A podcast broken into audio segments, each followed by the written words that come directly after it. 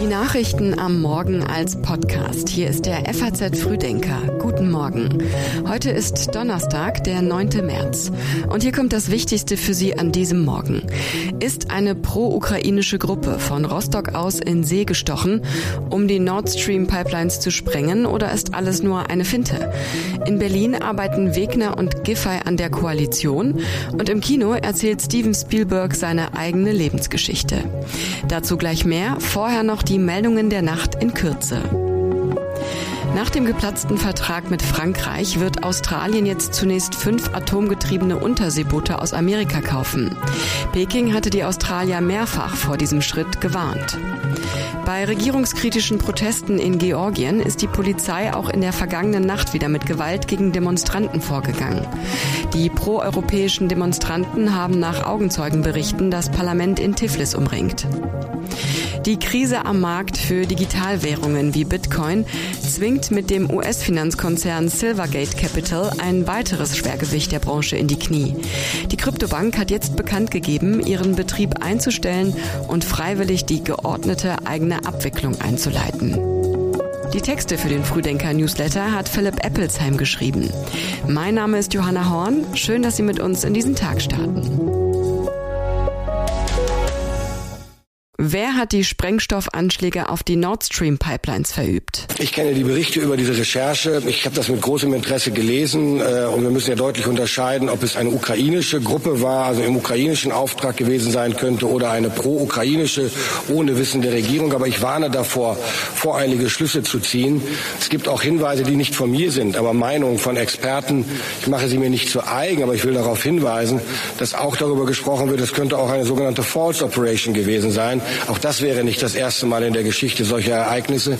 Das sagt Verteidigungsminister Pistorius zu den neuen Ermittlungsergebnissen und schließt eine Finte nicht aus. NATO-Generalsekretär Stoltenberg schließt sich an und will auch keine voreiligen Schlüsse ziehen. Uh, uh, Was wir wissen ist, dass es einen Angriff auf die Nord Stream Pipelines uh, gab, einen Sabotageakt. Aber wir konnten nicht feststellen, wer dahinter steckt. Die Bundesanwaltschaft hat mitgeteilt, dass sie im Januar wegen dieser Sabotageakte ein Schiff durchsuchen ließ. Die Auswertung der Spuren dauere noch an.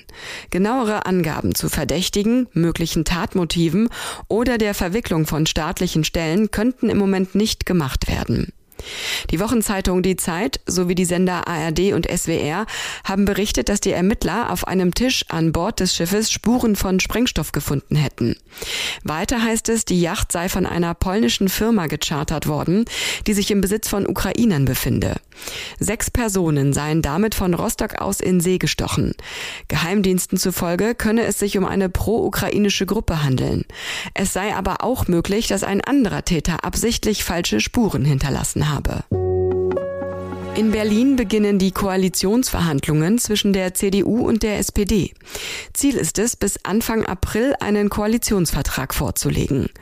Heute trifft sich die Dachgruppe, zu der jeweils neun Vertreter beider Parteien gehören. Darunter CDU-Chef Kai Wegner, ich möchte der regierende Bürgermeister der Berlinerinnen und Berliner sein, mit einer starken Koalition, die mich dabei unterstützt.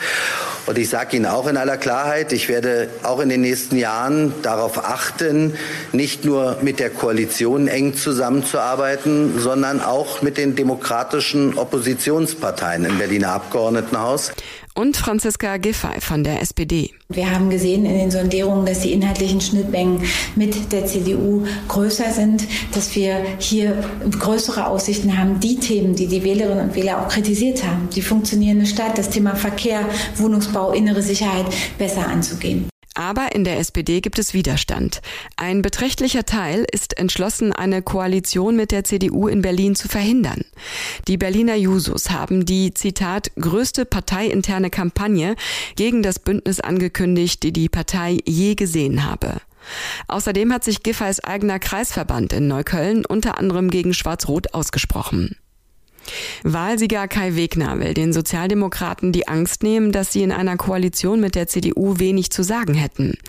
Er wolle mit den Sozialdemokraten, so wörtlich, auf Augenhöhe regieren. Giffey hofft, dass die SPD-Mitglieder der Koalition mit der CDU zustimmen. Sie sollen ab dem 8. April ihr Votum zum Koalitionsvertrag abgeben. Den März macht die CDU nach eigenen Angaben zum Mitgliedermärz. Und zwar auf dem Weg zum neuen Grundsatzprogramm.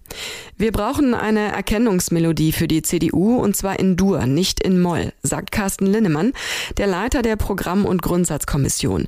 Die wurde nach der Niederlage bei der Bundestagswahl vor einem Jahr eingesetzt.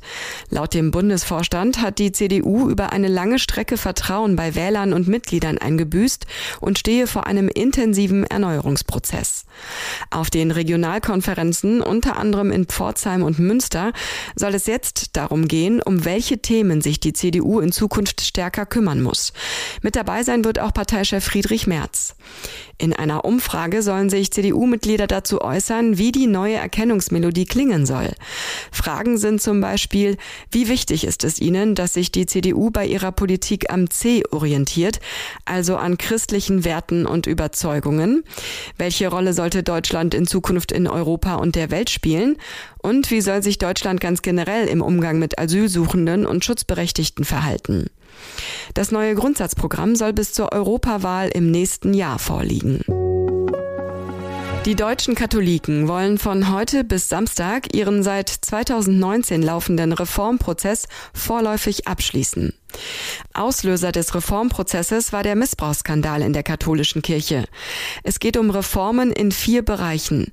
Den Umgang mit Macht, die Sexualmoral, die Position der Frau und die verpflichtende Ehelosigkeit der Priester.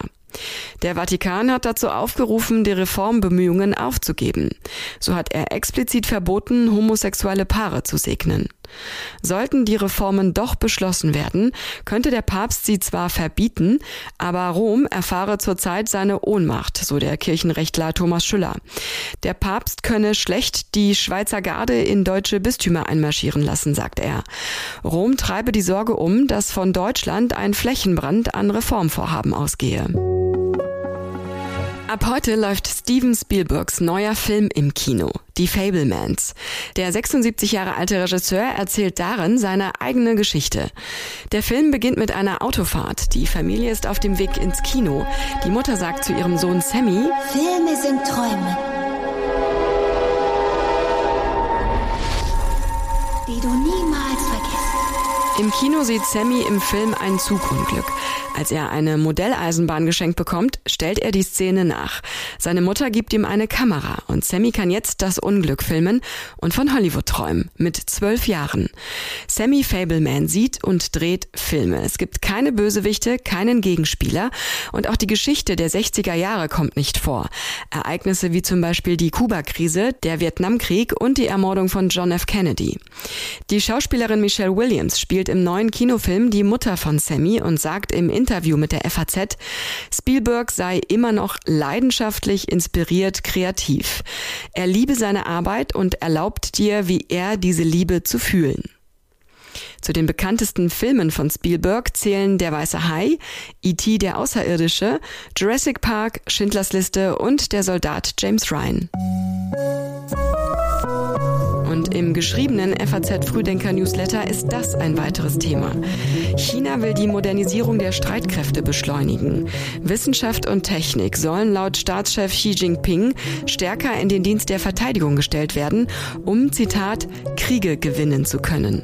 US-Geheimdienste beklagen ein zunehmend aggressives außenpolitisches Vorgehen Chinas und der EU-Kommission bereitet die Rohstoffabhängigkeit von China Sorge. Diesen Artikel und auch alle anderen Themen Themen aus dem heutigen Frühdenker finden Sie online auf faz.net.